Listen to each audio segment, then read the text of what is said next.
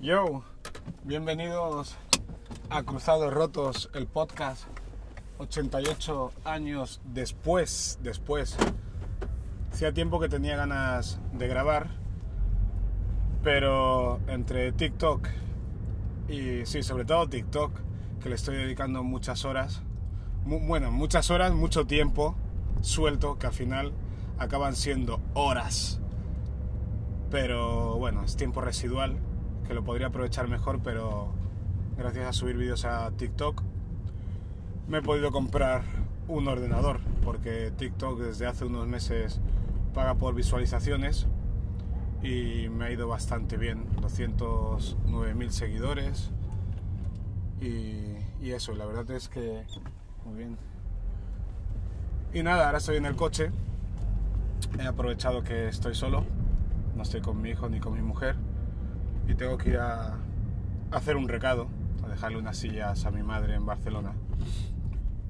Y nada, digo, vamos a darle vidilla al podcast, que entre el podcast y el canal de YouTube los tengo más abandonados que Marco, que la madre de Marco a Marco, la verdad.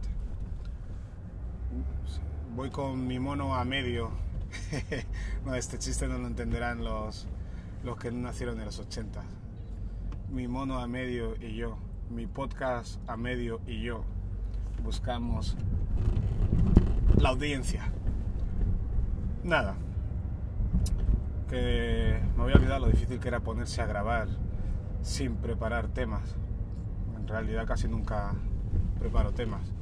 Pero bueno, cuando uno va en el coche, pues está pensando todo el rato. Es como cuando te duchas, que se te ocurren un montón de ideas todo el rato. Pues cuando conduzco, que es poco, solo los fines de semana, porque la verdad que intento evitar conducir todo lo que puedo, porque donde puedo llegar en tren, eh, caminando o en metro, voy, porque me ahorro mucha pasta. Pero claro, cuando cuando voy con más gente, pues no nos sale a cuenta ir en tren. Si voy con mi mujer y mi hijo, no sale más a cuenta ir en coche porque los billetes de tren son carísimos. Gasto menos gasolina yendo en coche que gasto menos en gasolina que en billetes de tren. O gastamos. Pero hoy como llevo tres sillas, no es cuestión de ir con tres sillas en, el, en los ferrocarriles y mucho menos tardar mil horas para llevar tres sillas. Y bueno, Hoy que es día 1 de abril, 1 o 2 de abril, no tengo ni idea, tío. Hoy es jueves, Viernes Santo, no sé qué día es. Da igual, llevo tantos días de vacaciones que no sé qué día es. Pues ayer fue la noticia que Sergio Ramos está lesionado. Está lesionado y se perderá un mes de competición mínimo con el Real Madrid porque con la selección española jugó 45 minutos en un partido, fue cambiado en el descanso, si no me equivoco, era algo así. Y luego sí fue que jugó 4 minutos del siguiente partido. 4 minutos, los 4 últimos minutos finales. Y al día siguiente se sabe que... Se, bueno, se comunica que está lesionado. Que está lesionado y que estará un mes de baja. A ver, a mí me da igual es normal. Las lesiones en el fútbol es lo más normal del mundo. Eso, eso está claro. Pero es llamativo, es llamativo el jueguecito que, al que se han prestado en la Federación Española, Luis Enrique, con Sergio Ramos, que al final se habla mucho de equipo, unión, compañerismo y todo esto. Y luego vemos como el capitán, estando tocadísimo, se pierde un partido con el Real Madrid para ir concentrado con la selección y resulta que sin estar al 100% participa en los partidos. Y la excusa que dan, o la explicación que dan, es que haciendo unos sprints después del partido ese que jugó 5 minutos, pues se lesionó. Pues ¿qué quieres que te diga, amigo mío? Eh, yo he jugado a fútbol un rato y cuando pasan estas cosas, el futbolista, los futbolistas somos como somos, queremos jugarlo todo, queremos ganar premios, Eh, si tienes un récord a tiro, evidentemente que quieres batirlo, porque eso queda, queda en el recuerdo de todo el mundo. Y yo creo que Ramos sabía perfectamente que no estaba al 100%. Quizá para jugar 5 minutos sí. Porque a ver, tiene que estar muy jodido para no aguantar 5 minutos. Pero no estaba al 100%. A ver, para mí es una cosa sencilla. Si no estás al 100% para jugar 60 minutos, no estás al 100% para nada. Otra cosa muy diferente es que estés jugando una final. Si es una final, juegas y que sea lo que Dios quiera. Si me rompo en el minuto 3, me rompo. Si no me rompo, no me rompo, pero es a vida o muerte. Pero entrar en el minuto 86 con 3 a 1 en el marcador es hasta cómico. Aunque no tuviera que batir un récord Sergio Ramos, ¿qué sentido tendría hacer jugar 4 minutos, 4 minutos a un jugador que normalmente es titular? Si me dices a un joven debutante, vale. A uno que no juega casi nunca, bueno, para que sume internacionalidades y participe de alguna manera. Pero uno que está acostumbrado a jugar 90 minutos con 3 a 1, sacarle 4 minutos, pues, ¿qué quieres que te diga? Eh, eso obedece únicamente al tema de del récord. Y, y, lo más gracioso es que mucha gente me dice, ya, pero es que es un récord, hay que batirlo, no sé qué, no sé cuánto. Es que vivimos en, en la época de los récords, las estadísticas desnudas, vacías, estadísticas que a veces no dicen nada. Y a mí contar un, partido entero, como cinco minutos como un partido entero, pues ¿qué quiere que te diga? Me parece ridículo. De hecho, en los contratos de los futbolistas hay cláusulas en las que dice que cuando juegas X partidos, 15 partidos, 10 partidos, la cantidad que hayan estipulado, el jugador cobra un bonus de X dinero. Pero, pero, eh, se cuenta como partido completo a partir de 45 minutos. Si juegas 3 minutos, no se juega, no se cuenta como partido completo. Y quien dice 45 a lo mejor pueden estipular 30 minutos, 25 minutos, lo que se estipule, pero rara vez, rara vez se computa como partido 5 minutos. Eh, en el tema de las internacionalidades es diferente. Entonces, juegas un minuto y has debutado. Mira lo que le hicieron a, a Munir. A Munir, chico de origen marroquí, español de origen marroquí, que le hicieron debutar con 17 años. Eh, mi querido Vicente del Bosque, un tío que me cae increíble, pero creo que en esta se dejó utilizar por la Federación Española para retener a Munir, haciéndole debutar con 17 años en la selección española, 17-18, para evitar una posible fuga a la selección de Marruecos. Por suerte, la FIFA cambió esta regulación y ha permitido a jugadores de doble nacionalidad, por decirlo de alguna manera, poder elegir a qué selección jugar, aunque hayan debutado con la absoluta. No conozco bien la reglamentación, pero al final el espíritu de esta es este. Y Munir ha jugado con Marruecos, y el otro día mucha gente le extrañaba que cuando marcó el gol con la selección de Marruecos se besara el escudo. ¡Ey! Algunos decían, pues si tanto quiere Marruecos, ¿por qué jugaba con la selección española? A ver, amigo mío, es fútbol. A ver, amigo mío, es español. A ver, amigo mío, es marroquí. A ver, amigo mío, los que tenemos dos nacionalidades no queremos más a una que a otra. Aunque no lo creas, no queremos más a una nacionalidad que a otra. De hecho, estamos formados por ambas nacionalidades. Yo soy de Guinea Ecuatorial, nacido y español, criado en España. De hecho, llevo en España desde los 11 meses. Desde los 11 meses. Y, bueno, soy español 100%. Pero también soy guineano 100%. Y alguno dirá, pero 100% no puede ser de las cosas, tendría que ser 50%. No, 100% y punto. Porque yo puedo ser bailarín y cantante. Ambas 100%. Ambas cosas. Puedo ser pintor y escritor. A 100% las dos. Puedo ser español y guineano a 100%. Al igual que Munir puede ser español y marroquí al 100%. ¿Ok?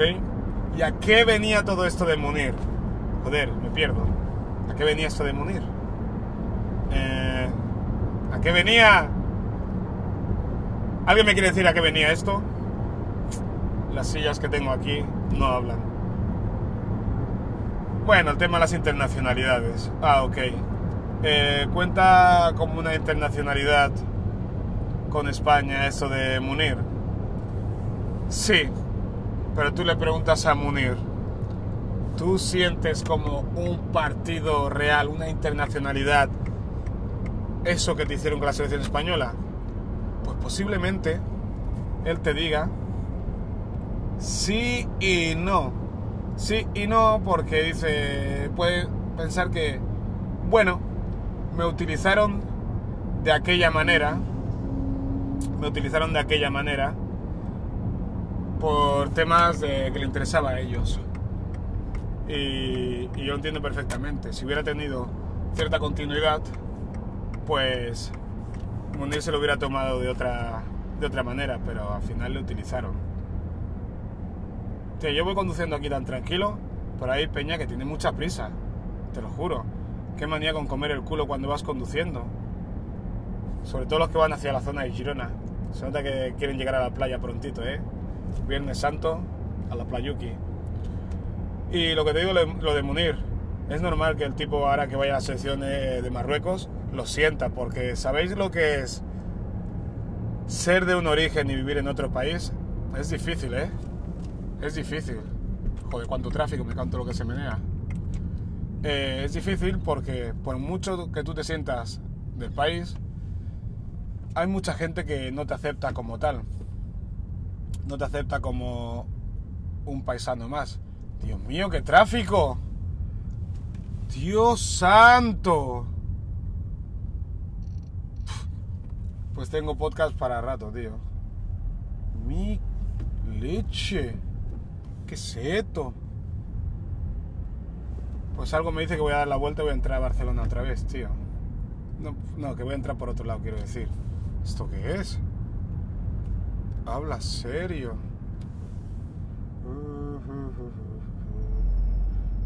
¿Esto qué es?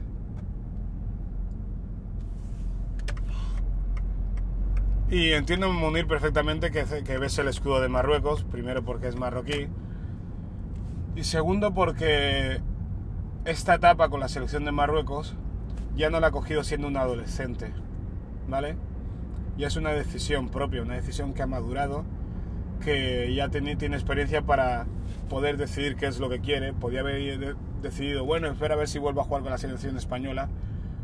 Pero no, no es el caso, no es el caso. El tío lo ha visto claro.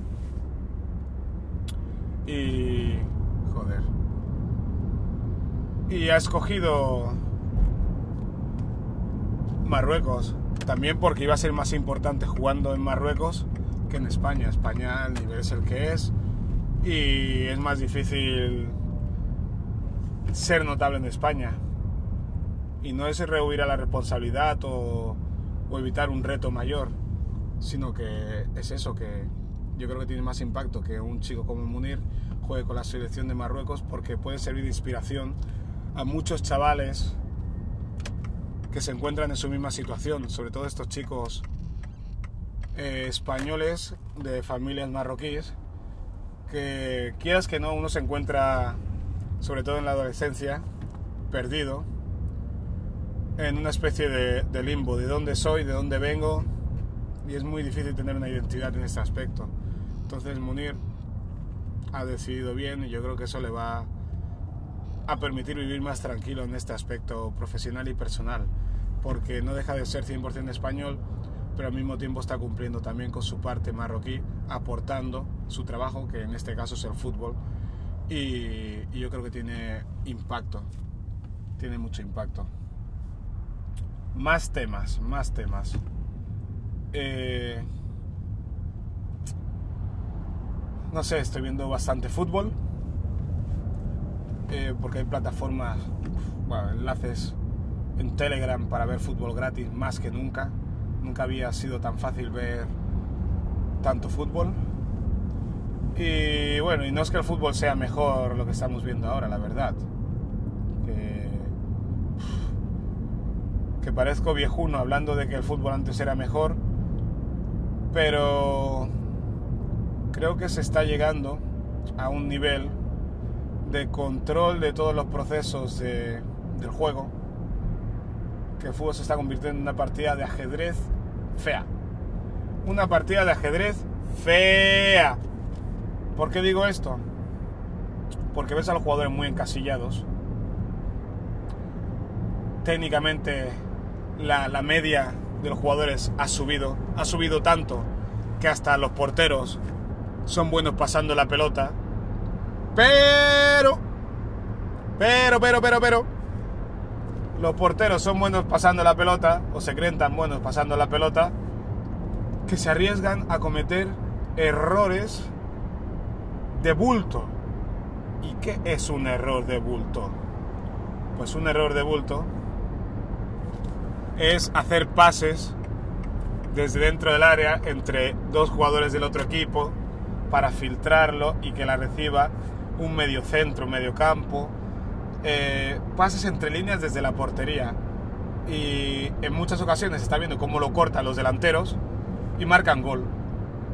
De una situación que no es una ocasión, anda, parece un, rap, de una situación que no es una ocasión, viene un delantero y luego te marca un gol. Pues eso, de una situación que no es una ocasión, te meten un gol. Y alguno dirá, pero es valiente que intente jugar así, no sé qué, no sé cuánto. Una cosa es la valentía y otra cosa es la estupidez. Tú tienes que saber dónde puedes hacer un taconazo. Y tú tienes que saber dónde puedes permitirte hacer un pase corto entre líneas. Y la verdad es que dentro del área pequeña no es el lugar idóneo. ¿Por qué? Porque el beneficio de ese pase es mínimo. Es mínimo porque al final es liar la troca para acabar en el lateral izquierdo, en el lateral derecho. ¿Eso es un avance grande? No. Lo más lógico es saber, si sale más a cuenta, pegarle un pelotazo a la pelota y mandarla a la quinta china, porque tú eres portero, tú eres defensa central, a ti no se te paga por hacer regates, ¿eh? sino por defender y sacar el balón jugando, pero cuando se pueda. Es como si un delantero cogiera la pelota en cualquier parte del campo y chutara de medio campo, del otro lado, de tal. ¿Qué sentido tiene eso? No, es que a mí me pagan por meter goles. Ya, hombre, te pagan por meter goles, pero cuando tengas ocasión de meter gol o en sitio de tiro, no vas a chutar de cualquier lado del campo. Eso es regalar el balón. Y los jugadores están un poco robotizados en ese aspecto, que les han, les han dicho, sobre todo los defensas y los porteros, que saquen el balón jugando y la juegan incluso cuando no hay posibilidad. Que nadie va a mirarte mal por pegar un pelotazo cuando toca. Wow. Y te lo digo yo que me gusta el fútbol de toque. Pero hay que tener las herramientas. Hay que tener las herramientas. Eh, y luego hay otra cosa que estoy viendo bastante. Que la interacción no. Interpretación, improvisación. La improvisación, que es muy característica del fútbol, también se está perdiendo de alguna manera. Eh, ves que jugadores dejan que ocurran jugadas en contra por no salirse de su zona, por cumplir con el papel que se les ha dicho que tienen que cumplir. Les han dicho que tienen que ocupar esta zona y perseguir a este jugador o hacer esto y esto, pero cuando eso no pasa y pasa la pelota por al lado, por no desatender sus obligaciones, no paran el ataque del rival. No sé, es como yo hago lo mío, el otro hace lo suyo. Y eso no es equipo. ¿no? Equipo es donde tú no llegas, llego yo. Donde yo no llego, llegas tú. ¿Vale? Todo el mundo sabe su función, pero todo el mundo sabe que si tú has terminado de limpiar los platos, pero no te da tiempo a pintar la cocina, ya pinto yo la cocina. Aunque no sea mi trabajo limpiar la cocina, pero como no tengo nada que hacer, hago eso. Y eso es importante en un equipo de fútbol. Por eso jugadores tipo Casemiro son tan efectivos. Porque hacen su trabajo, pero si tienen la ocasión de hacer el tuyo, lo hacen. Mira, un ejemplo muy claro que esto no es de fútbol de ahora, es de fútbol de siempre. Que los defensas han tenido siempre la costumbre de decirle a los centrocampistas y a los delanteros, pero ayuda a defender, joder, ayuda a defender. Y se vuelven locos y hacían aspavientos y hacen. Sin embargo, los, los atacantes, los atacantes no están gritándole a los defensas, pero ayúdame a atacar, ayúdame a atacar, ayúdame a atacar. No, claro que un equipo defienden todos, pero también pueden atacar algunos algunos cuantos, no todos, pero si yo estoy juego en banda derecha y el lateral me puede ayudar para hacer un 2 contra 1 y doblarme, que lo haga. Tenemos mecanismo para suplir su ausencia y cubrir el espacio que deja. Pero no. No, no, los delanteros no le decimos. Hablo como delantero porque yo jugaba en ataque. Ayúdame a atacar, ayúdame a atacar. Eh, tiene que ser un todo, tío. Todos tienen que ayudarse dentro del campo de fútbol. Y bueno, este tema está medio muerto ya. Porque quisiera hablar de otras cosas que no sé porque no se me ocurre nada. Estoy llegando más rápido de lo que pensaba, ¿eh? la verdad. Y bueno, joder, cuánta gente va a la playa, ¿eh? What to know about... No te vamos a pintar una pared de casa que mi mujer quiere pintar una pared del comedor y hay shofarem, hay shofarem. Y nada. Eh, ¿Más fútbol o más TikTok? ¿De qué hablo? ¿Más fútbol más TikTok? Estoy bastante metido en TikTok. En TikTok eh, hay una cosa que me gusta de TikTok que, bueno, hay muchas cosas, pero no voy a hablar de lo que me gusta porque mola más hablar de lo que no te gusta. Eh, a mí me, me hacen gracia la gente que tiene supuestamente un cuerpo fitness, musculado y bla bla bla, que tienden, tienden a, dar consejos de cómo conseguir unas abdominales como estas, cómo ganar brazo, cómo poner culo duro, cómo no sé qué, no sé cuánto. Al final quiere decir cómo ser como yo. Pero pero a mí esa gente no me convence. ¿Y por qué no me convence esa gente? Porque precisamente esa gente que te dice que te puedo ayudar a ser como yo, son las personas que menos a gusto están consigo mismas. ¿What? Con esos músculos, esa cara bonita, esa dieta vegana, esa dieta de proteínas, esos batidos sarnosos y esa comida hervida que hacen, porque como no saben cocinar, pues lo hierven todo, lo meten en la plancha y dicen que es una dieta no sé qué. No, es una dieta que no sabe cocinar. Pues estas personas son inseguras. ¿Por qué? Porque ellos se ven eh, en el espejo y para ellos el espejo no es como para los bailarines. Explicaba Nacho Duato en un programa de televisión que no he visto, he visto el vídeo por ahí en TikTok, que explicaba por qué los bailarines tenemos espejos por todos lados. No es por... ¿Cómo se dice? No me sale la palabra, tío. No es porque sean vanidosos. ¿Cómo se dice la palabra? No me sale. No me sale la palabra esta. Eh, vanidosos, tío. ¿cómo se dice esa palabra? Imagínate, la utilizo tampoco que... Bueno, no porque no sean vanidosos, prepotentes, no me sale la palabra, sino que tienen espejos para corregir las posturas, para, hacer, para ver lo que hacen mal y hacerlo bien.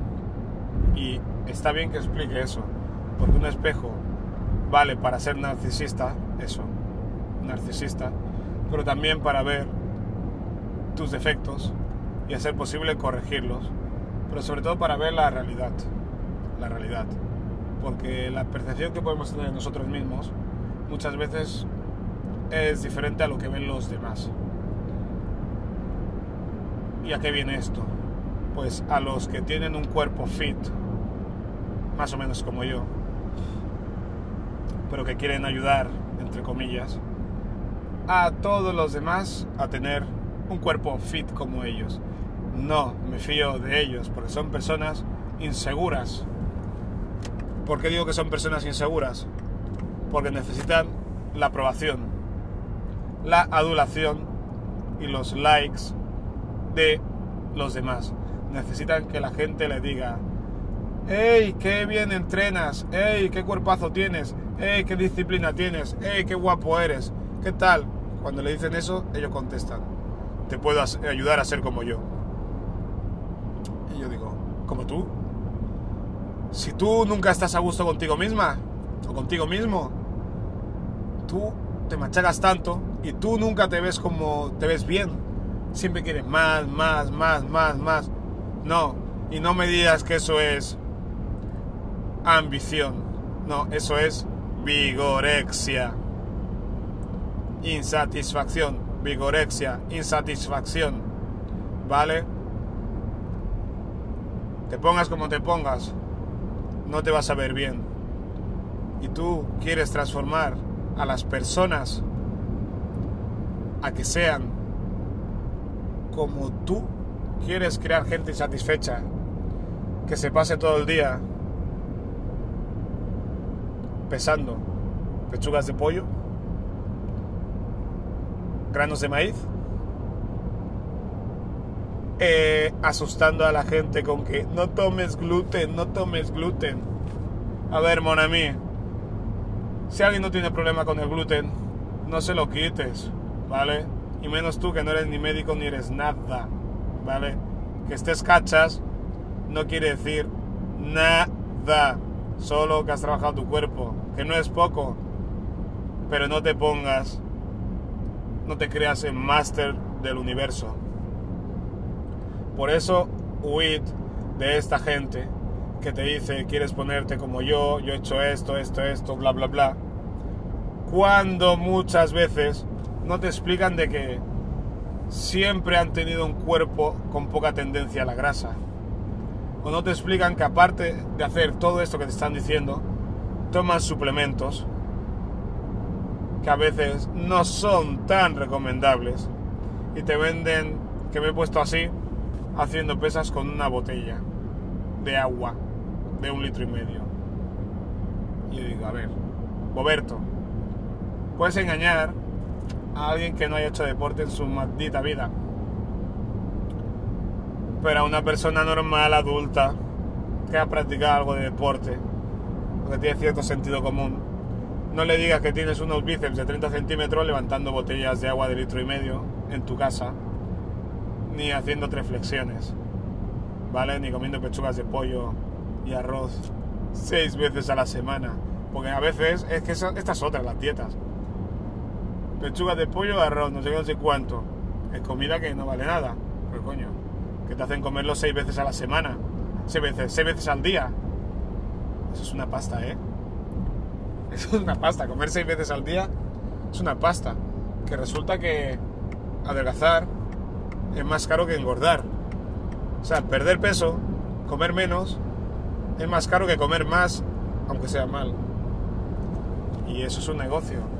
Y en el link tienes un acceso a mi curso totalmente gratuito. Wey, wey, wey, wey, wey. ¿Gratuito? ¿El qué? Aquí me he perdido algo. ¿Te das un curso gratuito? Ah, sí, explícame, explícame. Sí, gratuita la primera clase. Luego págame 300 euros y te enseño los demás vídeos. Ah, que no sea en directo. No, no, no, son vídeos que tengo grabados aquí. ¿Pero son exclusivos? Sí, sí, sí, los he hecho yo. Ya, pero he visto otra gente haciendo estos, estos vídeos. Ya, pero esto los he hecho yo. 500 euros. Y cógelo que mañana sube. Mañana sube el precio. Y pasado al 50%. Y al día siguiente el 30% de descuento más. Y luego 800 euros. Y así juegan. Y plazas limitadas. Desde wait. Que hay plazas limitadas a un curso que tienes ya grabado en internet. Cuando en realidad a ti lo que te interesa es cuanta más gente mejor. Porque están pagando el curso y lo estás siguiendo y dices que son plazas limitadas, ¿por qué van a ser plazas limitadas? ¿Te crees que soy tonto o qué?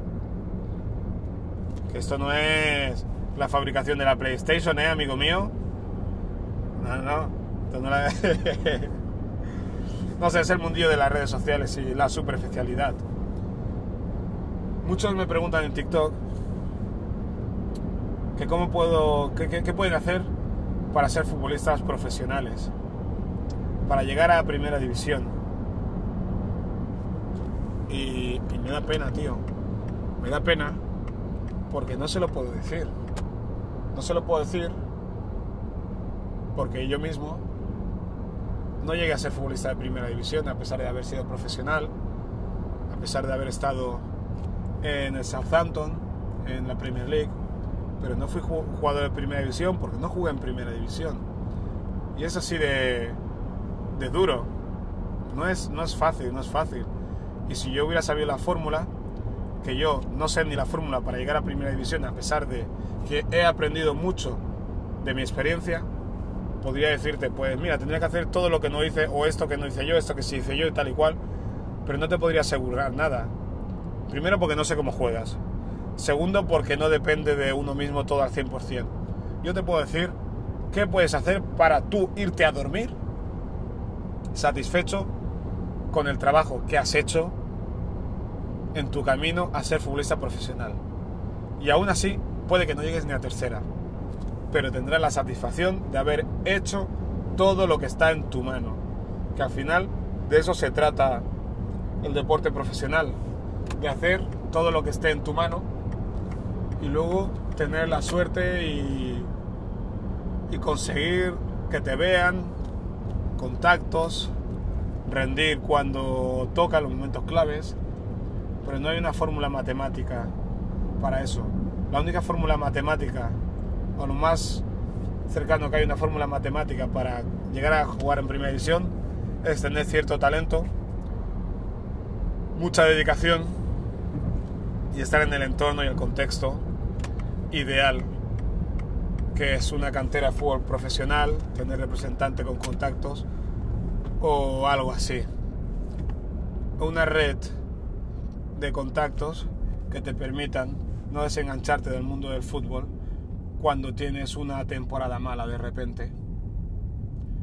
Eh, no pasar al ostracismo, ¿vale? Esa es la diferencia entre unos jugadores y otros. Jugadores que tienen una temporada muy buena, dos o tres, tienen una mala, y desaparecen ya del espectro futbolístico. Hay otros que tienen temporada buena, otras mala y tal y cual, pero siempre se les tiene en cuenta, siempre consiguen equipos, siempre tienen contactos que les ayudan a renacer. Porque, wow, el fútbol trata de renacer una y otra vez continuamente, ¿vale? Se trata de renacer continuamente. Porque a veces estás muy bien, a veces estás peor, pero son estados de ánimo de los que tienes que salir una y otra vez, de la, euforia excesiva, la decepción, es parte del fútbol, eso es lo que te va formando el carácter. Y cuanto mejor lleves todo eso, más fácil es que, que puedas controlar la estabilidad en tu juego y en tu rendimiento. Pero no, nadie te puede decir lo que los pasos a seguir para ser jugador de primera división. No, nadie te lo puede decir y acertar, porque nadie lo sabe. Luego salen reportajes como este de los otros en, en Vamos Movistar que habla de por qué no llegaron los jugadores, algunos jugadores de del torneo este de Brunete de niños alevines, por qué no llegaron a la élite, por qué no destacaron en la élite. Personalmente me parece un insulto, me parece un insulto ese programa, porque en pleno 2021 estamos vendiendo la moto a los niños, a los jóvenes, explicándole por qué no llegaron X jugadores. Jonathan Valle es el caso que más están hablando, chaval del Racing de Santander. ¿Por qué no llegó? ¿Por qué no llegó? Eh, pues no llegó por las razones que no llegan muchos. Porque no todo el mundo llega. Y que sea bueno en alevines, en cadetes y todo eso, pues si te digo la verdad, eh, es fácil. Es muy fácil ser bueno en esas categorías, te lo digo yo me nombraron mejor jugador del mundo infantil. Pero te digo que en España habían 100 jugadores como yo, 200 fácilmente. 200. Y no eran, y no, eran nombrados el segundo o el tercer mejor jugador infantil del mundo, no lo eran. Es un ranking. Pero en cadetes y estas categorías es muy fácil destacar. Y Jonathan Valle, por ejemplo, pues luego debutó en el Racing con 15 años y seguramente en este maldito reportaje de supuestos expertos, exfutbolistas, nadie, nadie dice lo que creo yo. Pues uno de los motivos por los que no triunfó Jonathan Valle es porque le hicieron debutar con 15 años en el primer equipo. Pero ¿sabéis por qué no dicen nada de eso? Porque quieren echarle toda la culpa a Jonathan Valle porque se le fue la cabeza, porque se subió, se le subió la fama, por un montón de tonterías del estilo. Y se olvidan de que era un niño cadete que le meten en el mundo profesional y el cerebro de un cadete, de un adolescente, no es el mismo de un chico de 20 años. Pero nada, decimos que por sus cosas familiares, no sé qué, no sé cuánto, que si los porros, que si la fiesta, que si la inmadurez, la inmadurez, la inmadurez que, de la que hablo yo es la inmadurez de, de los técnicos que le llevaron. Fueron inmaduros porque no se hubieran acompañar a un chaval de 15 años. Tened en cuenta que estáis llevando a una de las, estáis llevando a un adolescente a un mundo tan voraz como es el mundo del fútbol y solo lo hacéis para llevaros medallas, pero luego os da igual eh, lo que sea de este chaval, porque vais a decir, es culpa suya porque tenía todo el talento, pero no aguantó la presión y todo esto. No, no. las cosas no funcionan así. Es muy fácil sacar pecho y decir que yo he descubierto a un jugador, a otro y tal y cual. Cuando fracasan, pues ya está. Porque son unos retrasados intelectuales, retrasados morales, perdona, retrasados morales, gran parte de la gente del mundo del fútbol, porque se atreven a decir que este es el nuevo Messi, este es el, el nuevo no sé qué, nuevo Maradona, sobre todo el nuevo Messi, todo es el nuevo Messi, desde hace 20 años todo el mundo es el nuevo Messi. Y eso es ridículo. Es ridículo ridículo, insultante y, e infantil, ¿vale? Adultos diciendo el nuevo Messi a un búlgaro que han visto jugar en un vídeo para en YouTube, un italiano por ahí, un iraní de no sé cuánto, y luego pasan dos años y no sabemos qué pasa. Pasan dos meses y no sabemos nada de esto. El otro día vi el Messi austriaco. El Messi austriaco, un chaval de 15 años que juega bien, ¿qué tiene eso de Messi? ¿Qué tiene eso de Messi? Nada, tío. En cualquier lado encuentras chavales de 15 años que se regatean a todo el mundo. En cualquier lado. Pero este es el mundo del fútbol, amigos míos. Es este. El de los descubridores y el de la gente que culpa a los adolescentes por no cumplir con las expectativas que ellos mismos se han montado. Ni estos chavales cuando están jugando piensan, voy a ser el nuevo Messi, voy a estar en primera división. No, no, no, no, no lo piensan. Ellos solo piensan, voy a intentar ser mejor y ya está. A ver si llego al primer equipo, a ver si llego al segundo equipo, a ver si tal. Pero ellos no tienen ninguna certeza respecto a que van a ser el nuevo Messi ni nada parecido. Oh my god. Nah. Y bueno, eh, aquí papá Jacinto ya ha llegado a casa de mi madre. Está vacío el aparcamiento, perfecto. Hay sitio para aparcar de sobra. Y voy a, a aparcar. Y me alegro de haber vuelto al podcast. Especialmente sé que mi amigo de PC Fútbol le gusta que suba podcast y, los, y vídeos en YouTube. Pues este se va dedicado a los compañeros, al compañero de PC Fútbol en Instagram. Un saludo. Bueno, espérate, antes aparco y ya sigo hablando, así no tengo que, que meter los dedos en el móvil. Y nada, que estoy en TikTok como futbolista pobre. Eh, espérate, que hay uno hablando, tío. ¿Sales o qué? Coño. Eso queda mal, ¿eh? Estoy aparcando y un tío está parado en la carretera, delante mío, pero que se queda tan pancho. Y, y ve que estoy, yo sigo hablando por teléfono, me mira y sigue hablando por teléfono. A lo mejor piensa que estoy en medio de la carretera y tal. Pero lo bueno es que me miraba y me, como diciéndome, ¿qué quieres? ¿Qué quieres? Digo, no sé, estás en medio de la carretera. Pues lo que quiero es, es aparcar, básicamente. Pero bueno, un saludo a todos.